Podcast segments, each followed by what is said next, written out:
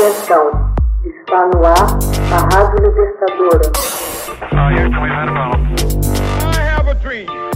Assim sendo, declaro vaga a presidência da República. Começa agora o Hoje na História de Ópera Mundi. Hoje na História, 13 de abril de 1742, estreia o famoso oratório O Messias, do compositor alemão George Handel. Em 13 de abril de 1742, estreou em Dublin, na Irlanda, o mundialmente famoso oratório O Messias, do celebrado compositor George Frederick Handel. A monumental obra do músico alemão, naturalizado cidadão britânico, conta com 51 movimentos, divididos em três partes e mais de duas horas de duração. A peça foi escrita em apenas 24 dias, evidenciando o gênio, o brilhantismo do músico. Entre seus admiradores estava o próprio Ludwig van Beethoven, que dele dizia: É o melhor compositor que já conheci. Tiraria meu chapéu e me ajoelharia diante de sua sepultura.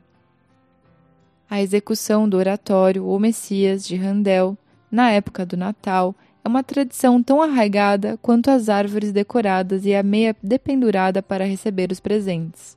Nas igrejas e nas salas de concerto de todo o planeta, a mais famosa peça de música sacra é executada em toda sua extensão ou resumidamente com ou sem a participação da plateia, porém quase sempre exclusivamente nas semanas que antecedem a celebração do Natal. Entretanto, é surpreendente saber que o autor ao compor o Messias, não teve a intenção de marcá-la como obra natalina. A inspiração para compor o Messias foi provocada por um editor chamado Charles Genès, devoto cristão protestante profundamente preocupado com a crescente influência do deísmo e das linhas de pensamento nascidas com o iluminismo, que ele e outros viam como antirreligiosas. Servindo-se de fontes como a Bíblia do Rei James e o livro de orações usuais, James compilou e editou uma síntese concisa da doutrina cristã, das profecias do Antigo Testamento quanto à vinda do Messias através do nascimento, crucificação e ressurreição de Jesus Cristo e também da prometida segunda vinda e do dia do juízo final. James levou seu libreto ao amigo Randell e lhe propôs que seu trabalho fosse a base de um oratório, como expressa a intenção de ser apresentado num local secular durante a semana que precede imediatamente a Páscoa.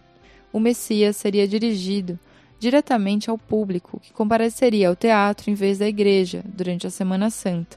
Segundo a estudiosa do Instituto Cambridge Handel, Ruth Smith, para lembrá-lo de sua suposta fé e seu possível destino.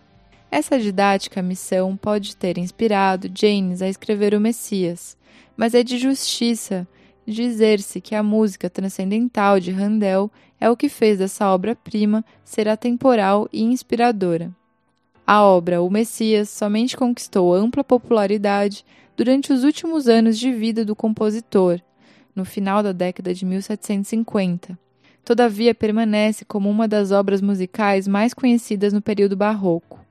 Handel, desde muito cedo, mostrou notável talento musical e, a despeito da oposição de seu pai, que o queria advogado, conseguiu receber treinamento qualificado na arte da música.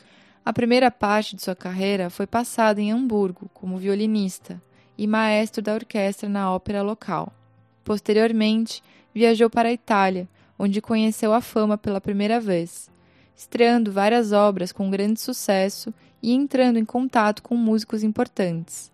Em seguida, foi indicado mestre capela do eleitor de Hanover, apesar de passar grande parte do seu tempo em Londres. Na Inglaterra, seu chefe se tornou mais tarde rei como George I, para quem continuou compondo.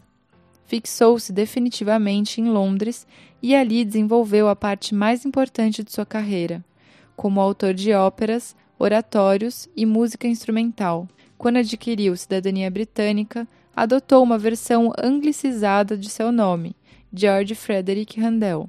Tinha grande facilidade para compor e sua vasta produção compreende mais de 600 obras, muitas de grandes proporções, entre elas dezenas de óperas e oratórios em vários movimentos, Sua fama em vida foi enorme, tanto como compositor quanto como instrumentista, e em mais de uma vez foi chamado de divino pelos contemporâneos.